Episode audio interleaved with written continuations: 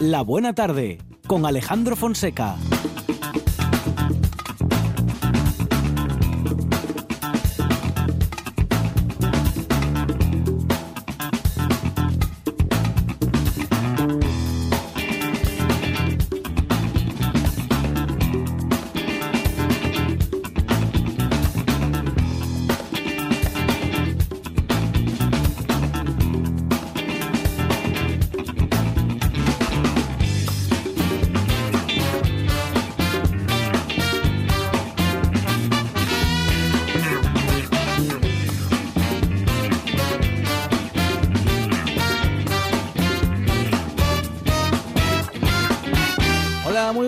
Son las 4 y 7 minutos de la tarde y esta es la radio del Principado de Asturias.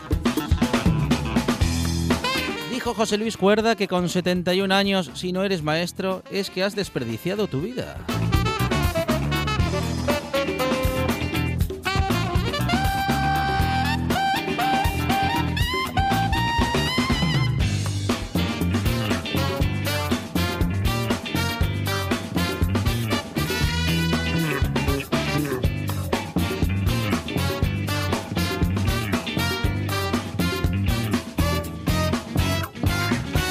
Ellas son maestras en encontrar historias para radio porque les gusta mucho la literatura y tienen auténtica debilidad por Fulkner. En la producción, Sandra González y Arancha Margolles.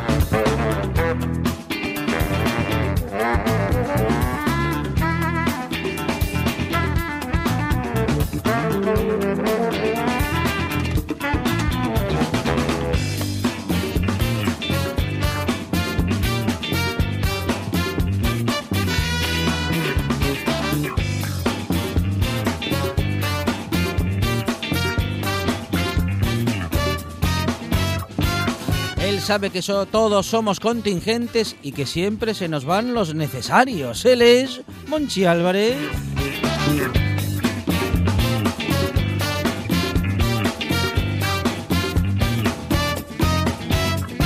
Me gusta mucho la música británica, pero también la americana, porque después de todo, los americanos han hecho muchas cosas buenas. En la puesta en el aire, Juan Saiz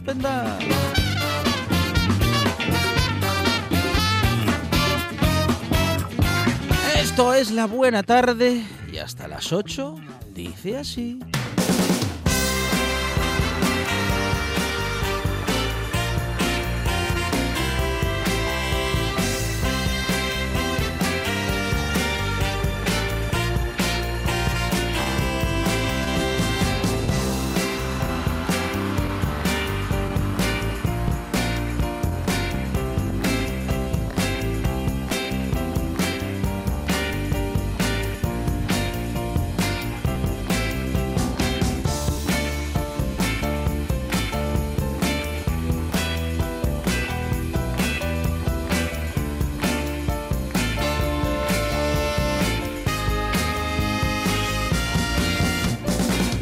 Tarde en la que tendremos tiempo para muchas cosas y en un ah, primer momento vamos a recordar un día histórico, ese día en el que una manifestación cambió la historia.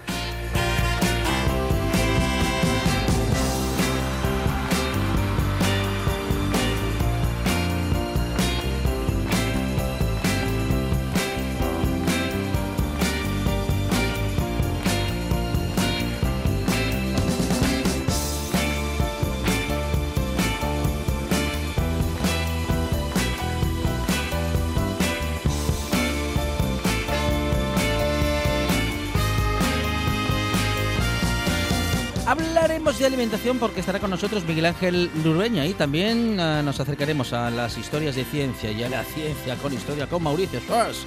Y hoy vamos a, a mirar al cielo porque estará con nosotros Carlos González Pintado, nuestro hombre en la NASA.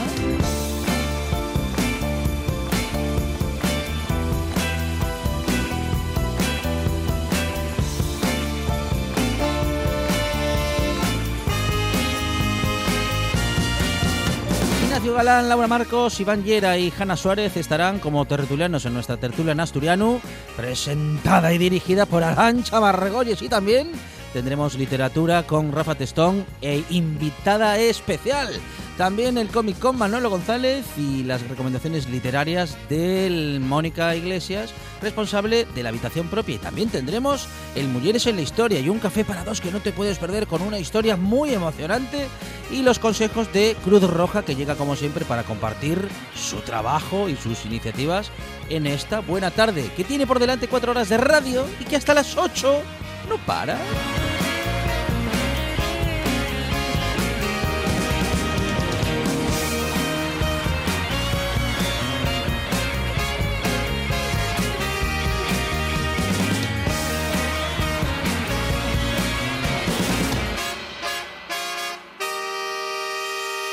Me gusta la buena tarde.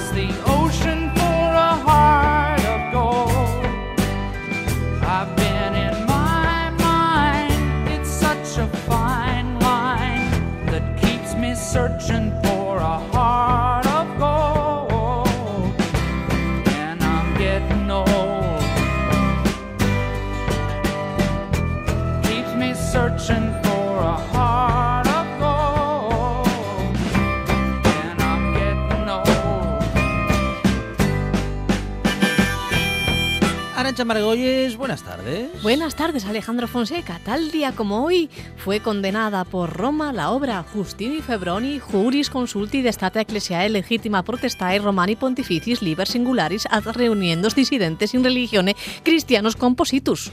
Por el título. Por el título. Claro, explicaba poco de lo que se iba a poder ver en la obra. Monchi Álvarez, buenas tardes. País Astur, familia de la Buena Tarde Universo Mundo. Aquí seguimos en RPA. Rapaces, pedimos aceitunas Y sí, no. Vale. Bueno, se Sin pueden pe- hueso. Se pueden pedir, sí. rellenas de anchoa. De No, anchoa. Eh, de no. pimiento, de pimiento. No, de pimiento. pimiento mejor, sí. estoy- Depende. Estoy, harto de las ah, aceitunas rellenas con eso a lo que llaman anchoas. Juan Saiz Pendas, buenas tardes. Por eso depende, depende de la anchoa. Claro. Claro. Y de la aceituna. Y de la calidad Es más, del si la género. anchoa es buena, el pimiento para ustedes. Ah.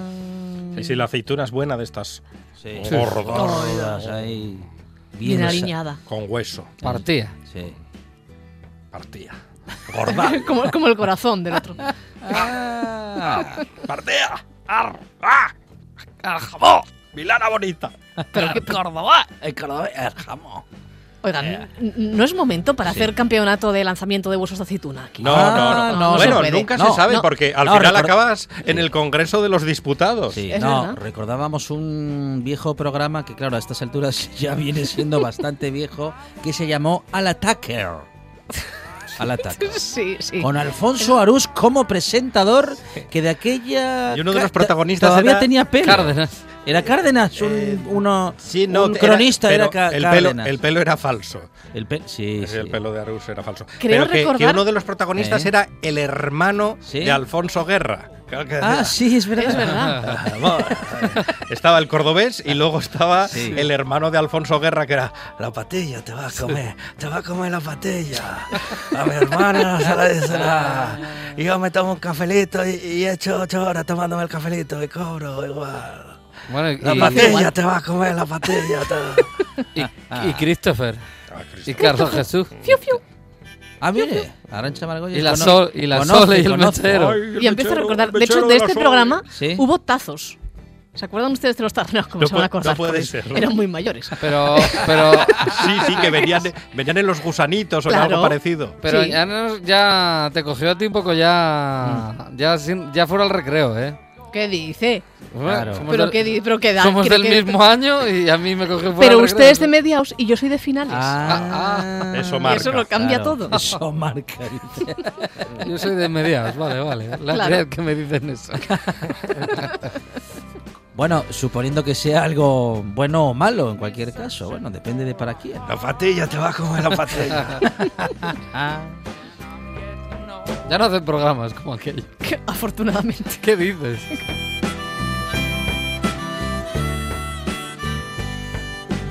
hombre, nos dio muchas satisfacciones eh, al ataque. Luego Wikipedia. estaba- estaba nos dio aquel satisfacciones. Pepe Gáfez. y Pepe no- y- ¡Qué mala suerte! Nos dio satisfacciones y también nos dio a Cárdenas. Ah, claro. No, pero de aquí de- de- no, no estaba no, no es que estuviera bien, pero no estaba tan mal. Cárdenas en se, se dedicaba a entrevistar a, a Christopher. A Christopher, sí, hacía esas. Fíjese en la, la Wikipedia del programa Al Attacker. Dice, el estilo, del- el estilo del programa era definido por sus creadores como de cutre salchichero y Ajá. duró menos de un año. No puede ¿En ser. serio? Menos de no, un año. no, no puede de ser. septiembre No, del no pudo 92 a julio igual, del 93. nos No, marcó no, está para mal. siempre. No, pero ese dato está mal. No pudo haber durado menos de un año. No, no. Puede ser. No, no serían, ser, serían repeticiones. En nuestras memorias. no, Al no. ataque. Menos de un año. Sí, seguramente, sí, es verdad. Si es que si lo piensas fríamente, Sí. era malo. Era malo, pero bueno. Andrés Caparrós. Además, luego Sí. después Arús pasó a hacer la. Estuvo en la jungla, Sí. Sí. en Cadena 100. su- eh, Hacía el primer tramo, el, muy, el muy madrugador. Sí. Y luego estaba Avellán con el pulpo. Sí, señor. Aunque el pulpo a veces fluctuaba de, de la madrugada. De horario. Sí. Yo, yo les voy a confesar el- que yo estaba pulpo, ¿qué secretamente enamorada del pulpo. ¿Qué dice? De, de la No, voz del pulpo. De la voz, de la voz. ¿Pero qué claro, dice? De la voz, la de, voz. de la voz del pulpo. La voz del Sí, pulpo. no sé. Bueno, pues tenía un rollito macarra que a mí, bueno, Bueno. Y vago. era muy joven Muy vago. también. Luego, luego tuvo representación en la tele también. Mm, Duró- eso duró menos todavía que el ataque. iba a decir algo del pulpo, pero mejor me lo callo. Hable, hable. No, no, no, en otro momento. Juan Saif. um, Heart bueno, of Gold. ¿Quién?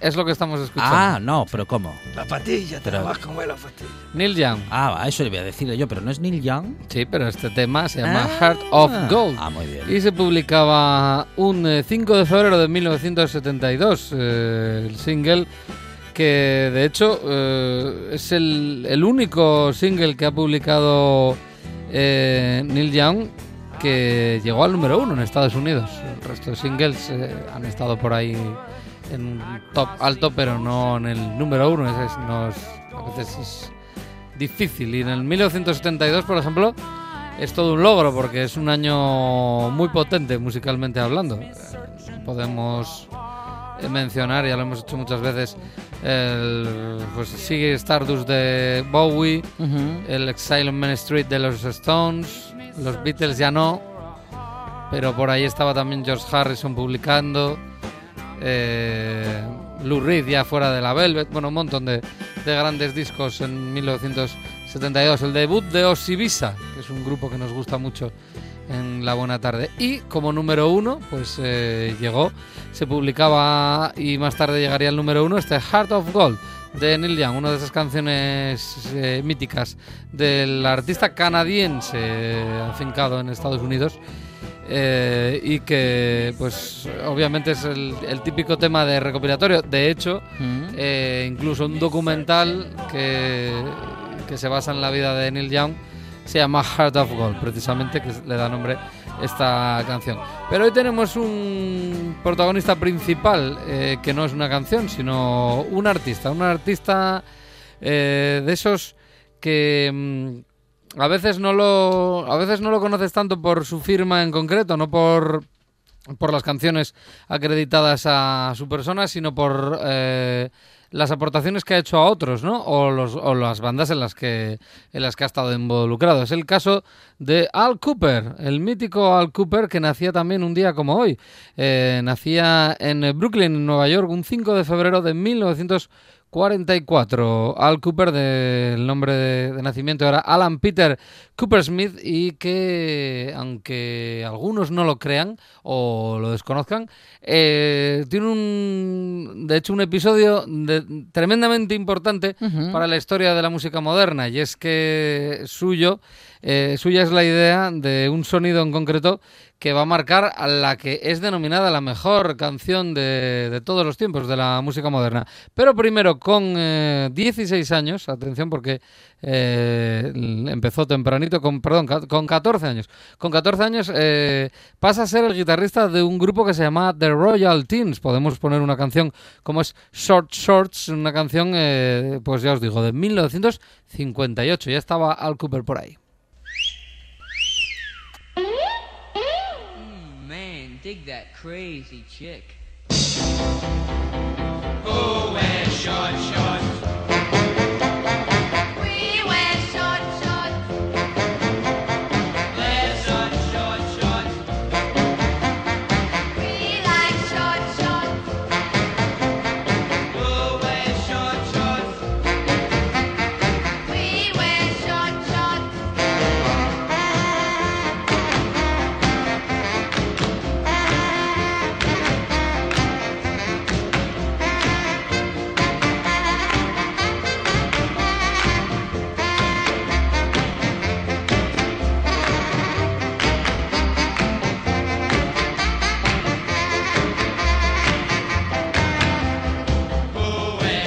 ahí está, un joven eh, Al Cooper de, con 14 años, guitarrista de una banda, y dos años después, con 16 años, eh, pues eh, les va a dar un número uno a toda una banda por aquel entonces, en 1960, Gary Lewis and the Playboys tenían una canción que llegó a lo más alto, que se llamaba This Diamond Ring. Bueno, pues está acreditada a Al Cooper, con 16 años, les entregó, les escribió esta canción.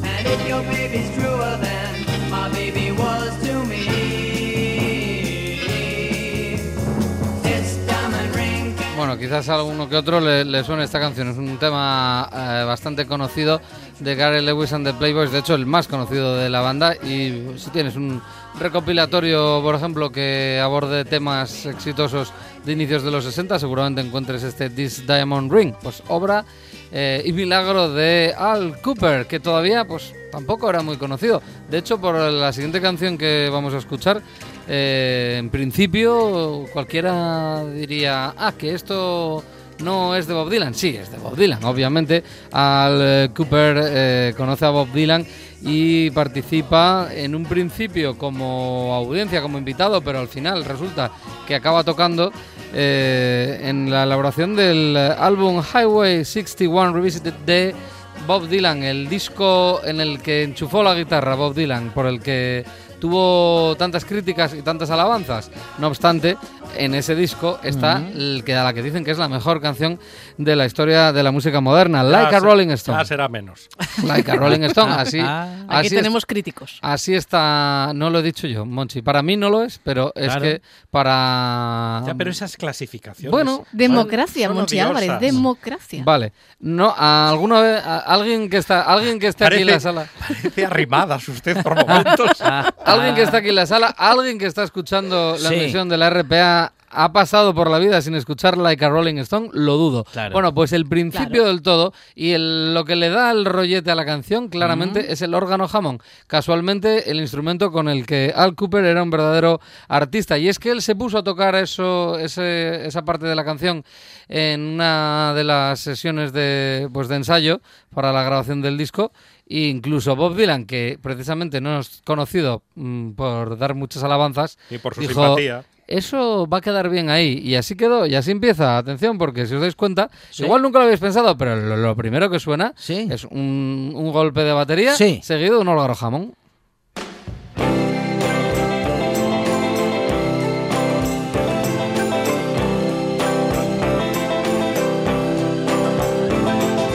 Once upon a time, you dressed so fine, threw the bumps of dime in your prime. Then you, people call, say beware, doll, you're bound to fall. You thought they were all kidding you.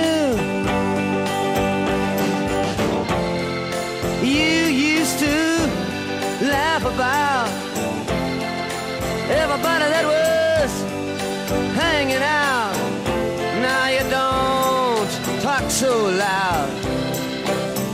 Now you don't seem so proud about having to be scrounging.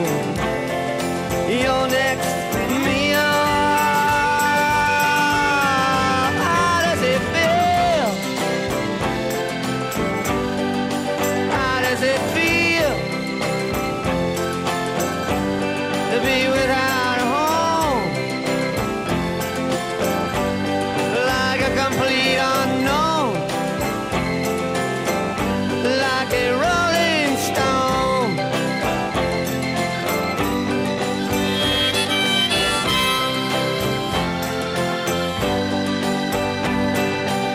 Pues ahí está, ¿eh? Un, eh, todo un clásico. No sé si será la mejor, pero una de las mejores, sin duda, es una historia ah, increíble, la de la canción del Like a Rolling Stone de Bob Dylan. Pues ahí estaba Al Cooper en ah, los mandos de ese órgano Hammond, un sonido totalmente característico de la canción.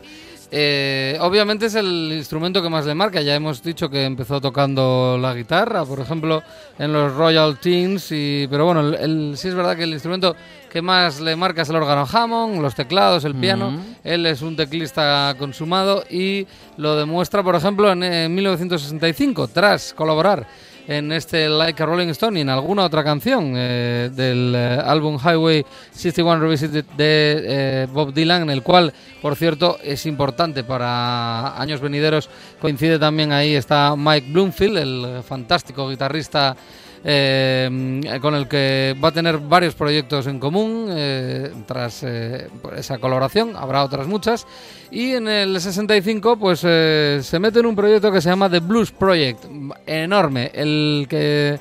El primer disco de, esa banda es altamente recomendable. Vamos a poner, por ejemplo, I Can't Keep From Crying Sometimes, porque es un tema en el cual mm, brilla en especial el órgano jamón, pero para amantes de lo largo, como es Monche Álvarez. Amantes de lo Amantes largo. de lo largo. amantes- Amantes de lo que largo. contar. Amantes de las- Próximamente en GPA. amantes de las canciones largas, Ah, ah, ah. Eh, he, de, he de recomendar eh, ese disco mm, que se llamaba Projections, de- se publica en el 66 y que va a abrir con la canción que vamos a escuchar ahora mismo. De hecho, la pongo ya de fondo, que casi es más, tiene más lógica.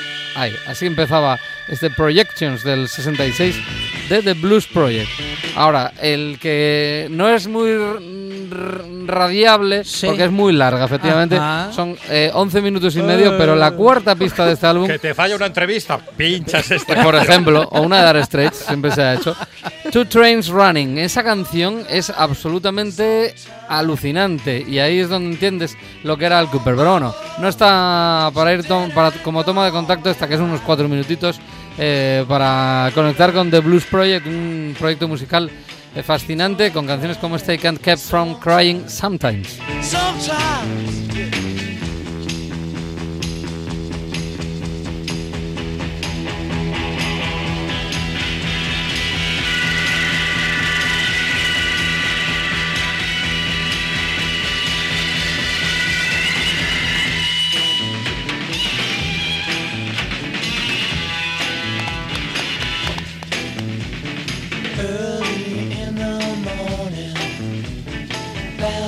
The break of day, I fall down on my knees. I fall down and I pray. I think about my woman, my woman who's long gone. I can't keep from crying sometimes. Sometimes I can't keep from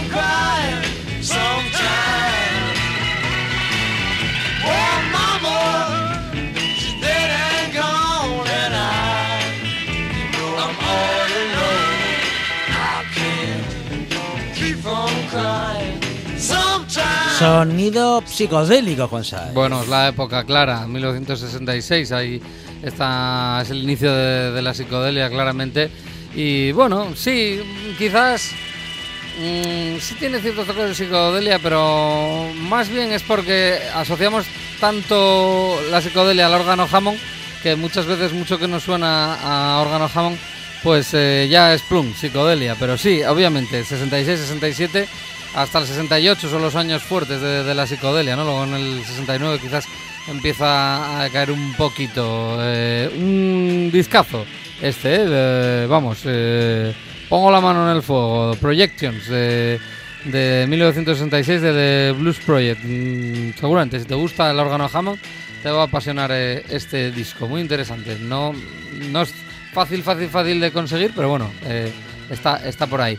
Eh, está la banda con Al Cooper y compañía hasta 1967. Tras el eh, Festival de Monterrey del 67 se disuelve la banda y viene a formar la siguiente, Al Cooper. Le va a dar el nombre de Blood, Sweat and Tears, una de las bandas que va a pasar a la historia eh, pues por, entre otras cosas, por esa fusión entre el blues, el jazz, los sonidos metales, con una sección muy potente de sección de vientos. eh, bueno, pues el caso es que ahí está metido en ese inicio Al Cooper, de hecho es él el que da el nombre a la banda y el que participa obviamente en la grabación del primer disco que se llama Child's Father to the Man.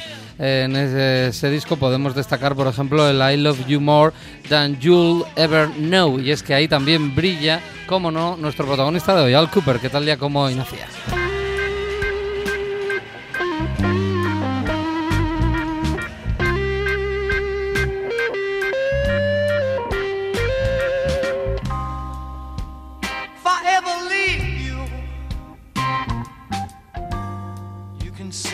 Told you so. And if I ever hurt you, baby, you know I hurt myself as well. Is that in a way for a man to carry on? You think he wants his little loved one gone? I love you, ever know, more than you'll ever know.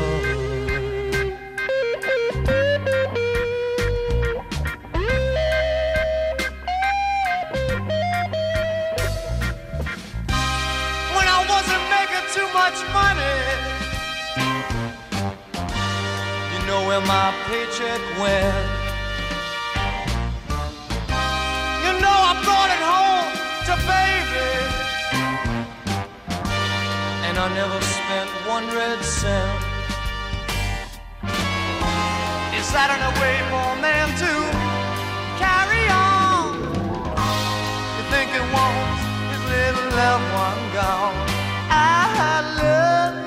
Canción desgarradora, Juan Sá. Últimamente eh, te gustan las canciones desgarradoras, Alejandro. Eh, bueno, es, un ejemplo clarísimo eh, para para hablar pues de lo que lo comentábamos al principio, ¿no? Que quizás Al Cooper, bueno, te puede sonar el nombre, pero igual no lo asocias a todo este tipo de, de canciones que estamos escuchando, diferentes además, aunque el órgano Hammond suele ser una constante, obviamente. Aquí está cantando, es el cantante de Blue Sweet as Tears. Eh, se va a ir de, de la banda eh, al año siguiente. Es verdad que la banda va a tener eh, gran éxito en años posteriores con otro cantante, otro teclista, pero el que formó la banda fue Al Cooper y es un disco muy interesante, el, el primero quizás. el- los posteriores sin Al Cooper van a ser más jazzísticos, a veces cuesta más Blood, Sweat and Tears sin Al Cooper. Pero resulta que en el 68 se va. Y se va junto a precisamente a quien habíamos mencionado antes, a Mike Bloomfield y a Stephen Stills eh, de Crosby, Stills and Nash y graba el álbum que se conoce como Super Session, ese álbum que ya hemos mencionado muchas veces que ha, ha descubierto Marco Beltón hace poco y que le ha dejado alucinado. Bueno, no me extraña, con canciones como este Stop. Aquí tenemos a Al Cooper, al órgano Hammond y al propio Mike Bloomfield a la guitarra dándolo todo y siendo sobresalientes. Música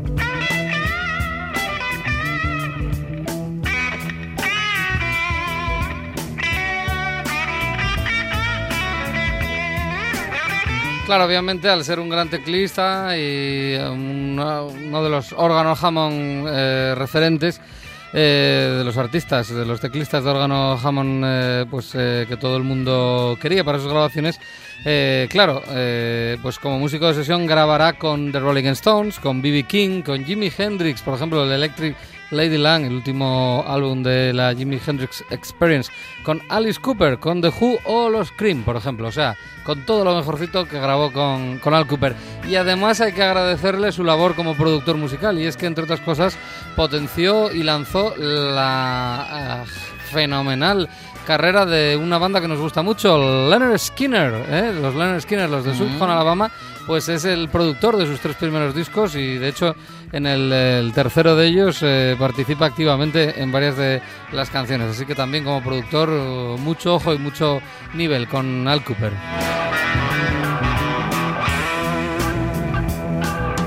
Como os comentaba, hacía un día como hoy hemos hecho monográfico porque da, para mucho, mucho juego la carrera de Al Cooper, que nacía en Brooklyn, en Nueva York, un 5 de febrero de 1944. Este que toca es Al Cooper.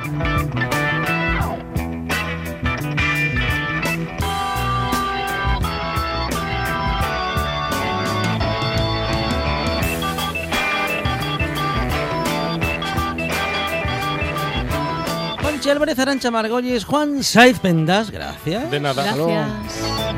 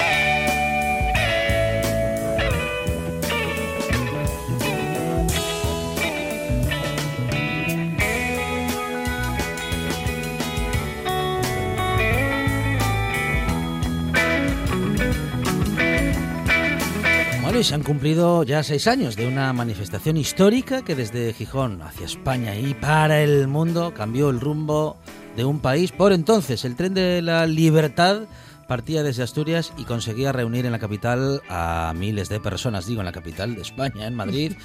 Y claro que en la buena tarde teníamos que recordarlo, teníamos y queríamos hacerlo. Begoña Piñeiro, ¿qué tal? Buenas tardes. Eh, pues buenas tardes. Partía desde Gijón Sí, señor, sí, señor, sí, sí, sí, sí. A- hacia la capital. hacia la capital del Hacia reino. Madrid, sí, señor. Vamos, que salía de provincias. Sí, sí, sí, sí, la presi- periferia. Presidente de la tertulia feminista Les Comadres y Paz Fernández eh, Felgueroso. Paz, ¿qué tal? Buenas tardes. Muy buenas tardes. Bueno, salimos de una ciudad de capital importancia, es parecido a la capital. o sea, aquí nada de bromas, de provincias. Bueno, am, y al final sí, sí que es cierto ¿eh? que fue de capital importancia y fue una iniciativa de esas que vienen a demostrarnos, bueno, algo que en el feminismo ya se sabe, hay que moverse, hay que hacerse escuchar, hay que hacerse ver, am, pero en todo caso es una buena prueba de que, bueno, movilizarse puede hacer que cambien las cosas. De hecho, es la única forma de intentarlo e incluso de lograrlo. Sin duda, no lo dudamos. Eh, los derechos conquistados hay que seguir conquistándolos cada día, dado las circunstancias en las que se vive y cómo hay gente que intenta retroceder eh, a los tiempos oscuros. Begoña, muchas personas se han acercado al feminismo gracias al tren de la libertad. Bueno, esto es una afirmación y es a la vez una pregunta. Muchas personas se han acercado a partir de esta iniciativa, a partir de este movimiento que además se ha convertido en un libro. Pues sí, muchas personas. Porque cuando dices que éramos miles, éramos miles y miles y miles y miles. Y dentro de todos esos miles había chicas muy jóvenes que nunca habían asistido a una manifestación eh, feminista. Nosotras que peinamos canas ya habíamos asistido a muchas, habíamos organizado muchas por el derecho al aborto, pero había muchas jóvenes. Y yo esto se lo escuché decir a una chica de las que luego participa en el movimiento 8M de Madrid. Lo dijo en la SER Nacional. Dijo, yo me inicié en lo de manifestarme por el feminismo, como muchas amigas mías, en, lo del, en la manifestación del tren de la libertad. Y entonces es una afirmación que es verdad porque nos lo dicen en donde fuimos a ver el documental del tren, siempre hay alguien que levanta la mano y nos cuenta que su iniciación en el- las manifestaciones feministas fueron con la del tren de la libertad. Bueno, qué bueno, qué interesante y qué, qué importante, Paz, que, en fin, que un movimiento a, a su vez sea el origen de la movilización de, bueno, de otras tantas personas y de otras tantas mujeres feministas, ah, bueno, y de personas feministas, porque seguimos hablando de mujeres feministas, pero ya tendríamos que suma- ya tendríamos que sumarnos todos a la causa, ¿no? Sí, había, había, había muchos eh, varones, Sí, había sí, muchos sí, sí, hombres. sí. Mm. Y lo más importante que nosotros consideramos es precisamente que se sumó mucha gente. Se sumaron, como decía Begoña, de todas las edades. Y una cuestión que nos impactó muy positivamente es que justo cuando íbamos a llegar a Madrid, la gente de Renfe primero le dio el, le dio a- le dijo a Begoña que si quería dirigirse a los pasajeros y después cuando llegamos dijo acaba de llegar a Madrid el tren de la libertad que yo en todos los andenes lo que les agradecemos muchísimo porque se jugaron to- se la jugaron porque bueno el gobierno era del Partido Popular y ellos anunciando que llegaba el tren de la libertad bueno podían tener algún problema Ujú, espero que no lo hayan tenido pero fue uno de los momentos sí, en los muy- que nos muy el emotivo, sí, corazón, ¿eh? sí. fue muy emotivo Sí. por esa suma había una señora de la limpieza allí también en los andenes Sí. que inmediatamente también se sumó nos Mm, saludó mm. o sea que de todo tipo de personas y Y te contamos como anécdota que cuando nos dieron la palabra eh, para que fuera a la cabina a dirigir unas palabras, en el tren donde nosotras viajábamos, viajaba la parte de Asturias del, para el Congreso del PP. O sea que el revisor eh, fue bastante osado porque ya le podían haber llamado la atención allí mismo. Bueno, se sumó a la causa en todo caso aquel febrero de 2014 en el que estaba sucediendo qué cosa, qué pasaba, Begoña, qué fue lo que, bueno, qué fu- iba, iba a preguntar en particular qué fue lo que os movilizó especialmente, pero bueno, el feminismo está siempre movilizado, pero en aquel momento estaba pasando algo importante. estaba pasando que el, entonces ministro Ruiz Gallardón nos amenazó y ya era de facto que iba a poner a, a- a meter en el Congreso el anteproyecto de ley para regular de nuevo el aborto con una ley más eh, todavía más fea, entre comillas, que la del 85. Nos quería volver más atrás, nos quería llevar a tiempos oscuros. Y desde el feminismo, que habíamos luchado tanto por una ley de plazos como tenía el resto de Europa, dijimos hasta aquí podíamos llegar. O sea, otra vez no estamos dispuestas a seguir teniendo que manifestarnos por una ley de plazos como si no hubiera pasado nada en este país de modernizarse, ni de que las mujeres hubiéramos tenido que seguir siendo tuteladas por los hombres para decidir sobre nuestra maternidad.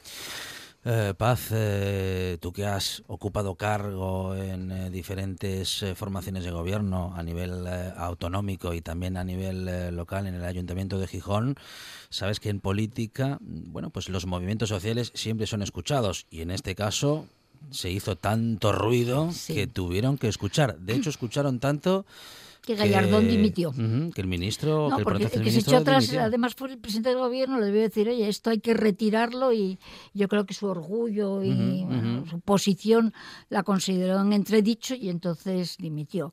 Hay, una, hay un aspecto que, que solemos decir nosotros que después de, de la ley AIDO, que llamamos la ley AIDO porque fue la ministra AIDO la que la impulsó, eh, de la regulación del- de, la, de la interrupción del embarazo con plazos, eh, bajó enormemente, o sea que no decíamos bueno, esto va a ser eh, un holgorio, no, bajaron, bajaron exponencialmente los abortos Eh, y además todo eso evita, porque en este país durante muchos años todo eso se ocultó, pero hubo muchos abortos clandestinos y hubo muchas mujeres que tuvieron dificultades para el resto de su vida y otras que se murieron. ¿eh?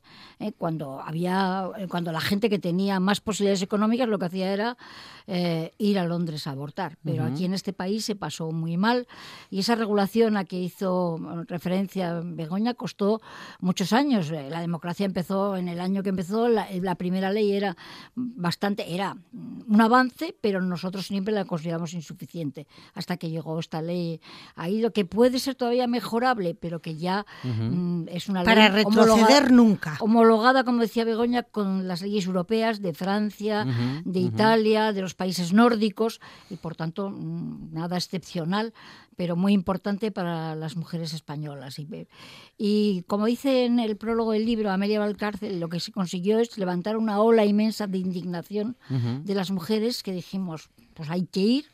¿eh? Y bueno, se tomó una iniciativa conjunta desde Asturias y tanto la gente de la cultura, también la gente del cine, las cineastas, como las redes sociales fueron una ayuda impagable para que esa ola eh, creciera y fuera una ola inmensa. Porque ninguna mujer necesita que el Estado le tutele, mm, como si necesitase una mujer que el Estado, mm, bueno, le, digamos que digamos que le asista, ¿no? A la hora de tomar una decisión tan importante y tan personal. Sí, a las mujeres siempre tratan de, siempre se tiende a tratarnos como si fuéramos menores de edad toda Ujú, nuestra vida, ¿no? ujú. Da igual que desde la iglesia, que desde incluso la medicina, que desde el estar en casa. Y las mujeres saben muy bien cuándo, cuándo pueden y quieren ser madres. Y no necesitamos que nadie lo diga. Por eso, como bien dice Paz, aunque no hubiera ninguna ley, cuando una mujer dice no, aborta, aunque fuera, lo vemos en otros países, de otras culturas y con la religión como gobierno, porque es- está unido y las mujeres se mueren por abortar. Quien no tiene dinero se muere por abortar. Entonces nosotras estamos porque haya una educación sexual para prevenir y una vez que deciden abortar que lo puedan hacer en las mejores condiciones. Y eso es lo que necesitamos, Paz. eh, educación, información y capacidad de elegir a partir del conocimiento. Sí, en el tren de la libertad hay un subtítulo muy bonito que es. Nosotras decidimos. Y, eh, y el, ah, digamos, el, el documento que se entregó en, en las Cortes se llamaba Begoña porque, Porque yo decido. porque yo decido. ¿eh? Y entonces tanto, exponía, es, que está ahí, exponemos en 10 puntos por qué tenemos, por qué somos las que tenemos que decidir, ¿no? El Tren de la Libertad tuvo más de 20 premios que Begoña recogió personalmente en nombre de las comadres, también con la presidenta de la otra asociación, de las mujeres, Mujeres por la Igualdad de Barredos. Y bueno. Y el documental, o sea, la- aparte de los premios, queremos resaltar que el documental que hicieron las mujeres cineastas se vio en muchísimos, muchísimos, en países de fuera de España, pero todavía se lo siguen funcionando. Entendíamos nosotras también que si lograban retroceder en la ley aquí en España, iba a ser como la punta de lanza para los países de habla hispana, por supuestísimo, y posiblemente en los países del entorno eh, de no- nuestro, ¿no?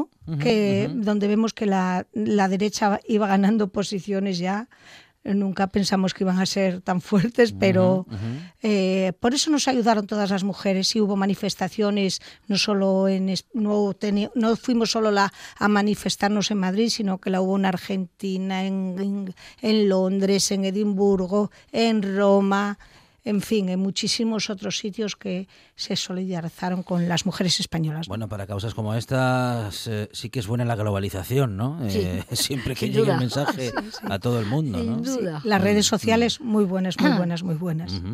Bueno, si, fue- si, fue- si tuvo tanta repercusión a nivel mundial, por supuesto que también la tuvo y lo sabemos, pero nos gustaría que lo podamos eh, recordar con vosotras, vuestra llegada a Madrid.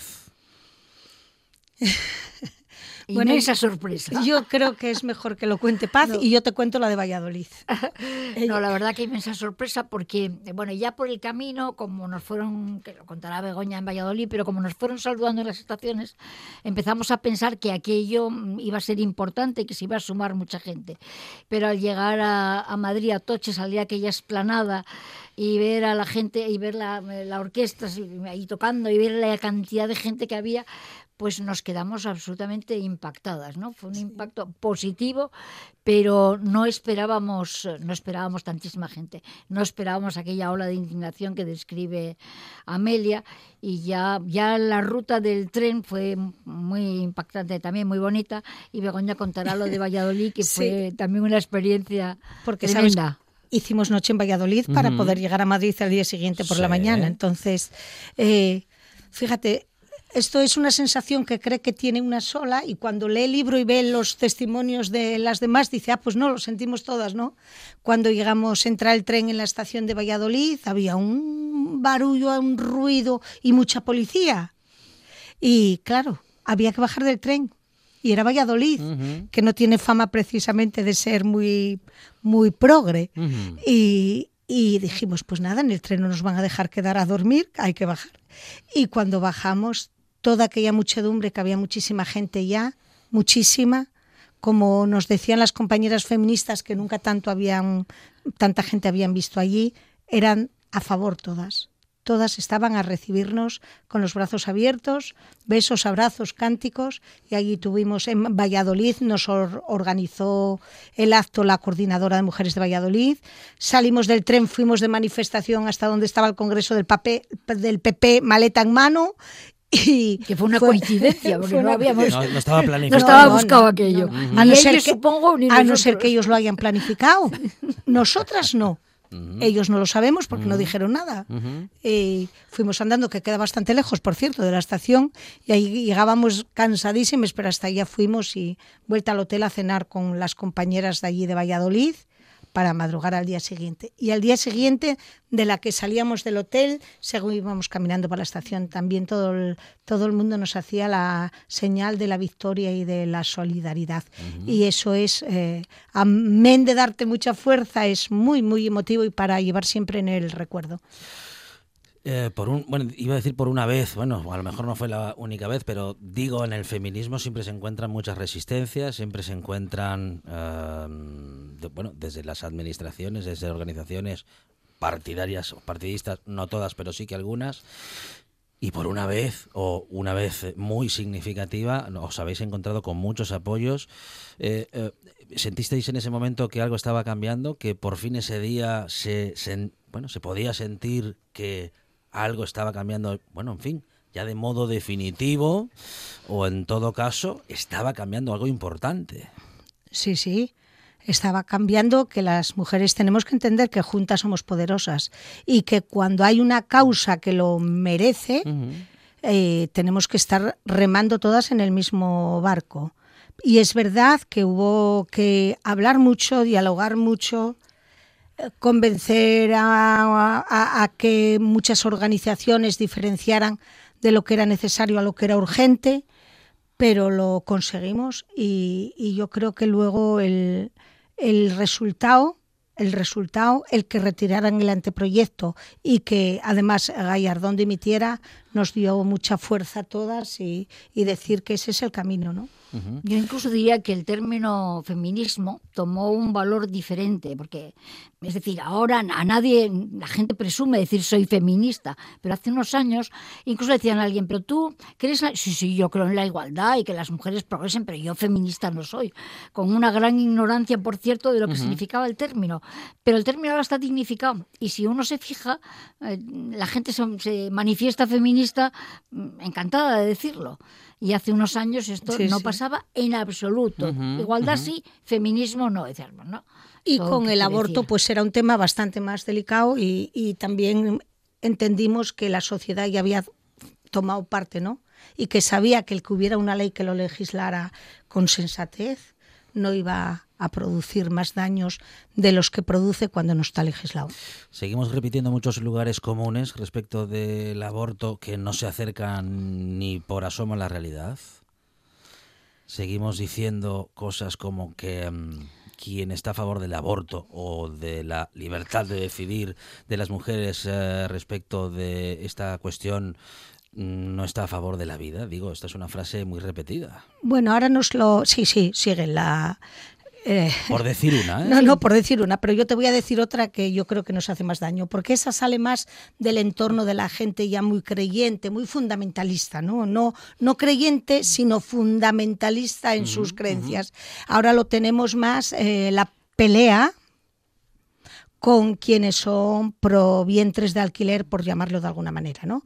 Que comparan el derecho a que una mujer decida sobre su cuerpo, sobre su maternidad, a el deseo de que una pareja, una persona sola, una pareja mixta, una pareja no mixta, eh, pueda ir y alquilar el cuerpo de una mujer cual si fuera un aparato eh, para cumplir el deseo de ser padre o madre o perrito que le ladre. Nos lo compara mucho y Padre o nos madre, molesta. genéticamente hablando, porque... Padre ver, o madre genéticamente hablando, porque el feminismo sí, no siempre hay- estuvo por la adopción. Y tam- exacto, para todo el hay mundo. otros modos de ser madre Sí. y padre. Y Sí, pero la no quieren no dejarla, es todo, claro. am, Mm. como el decía el anuncio, la semillita, Su huella personal. su huella personal, y quieren, quieren que desaparezca la palabra madre en ese acto que es eh, parir, ¿no? O, o estar nueve meses con un bebé ahí para darlo por, di- por dinero que lleva mayoritariamente una agencia a una persona para que cumpla su deseo de que lo que va a llevar a su casa lleve genéticamente sus sus vamos genes que Bueno, otra vez y ot- otra vez en este minuto que nos queda apenas paz, otra vez la cosificación de la mujer, algo contra lo que hay que seguir luchando. Sí, sí, sí. Begoña lo ha explicado muy bien. Y bueno, siempre tenemos, verdaderamente, siempre tenemos batallas por delante. Digo, no se acaba nunca esto. Siempre estamos con alguna, con alguna preocupación, ¿no? En este momento también nos preocupa mucho desde el feminismo la, la prostitución. ¿eh? Desde luego nosotros no estamos en favor de que se Ujú, legalice la, ujú. la prostitución y que se regule. Los, los ejemplos nórdicos han sido nefastos totalmente. Y esas dos cuestiones pues nos ocupan y nos preocupan en este momento, sí. Paz Fernández, eh, Fernández Felgaroso, exacadesa de Gijón, y Begoña Piñera, presidenta de la tertulia feminista de Les Comadres, ambas protagonistas del Tren de la Libertad, de una publicación que nos cuenta una historia realmente importante que cambió la historia reciente de nuestro país. Begoña Paz, muchísimas gracias. Muchas gracias, Enhorabuena, ¿eh? gracias.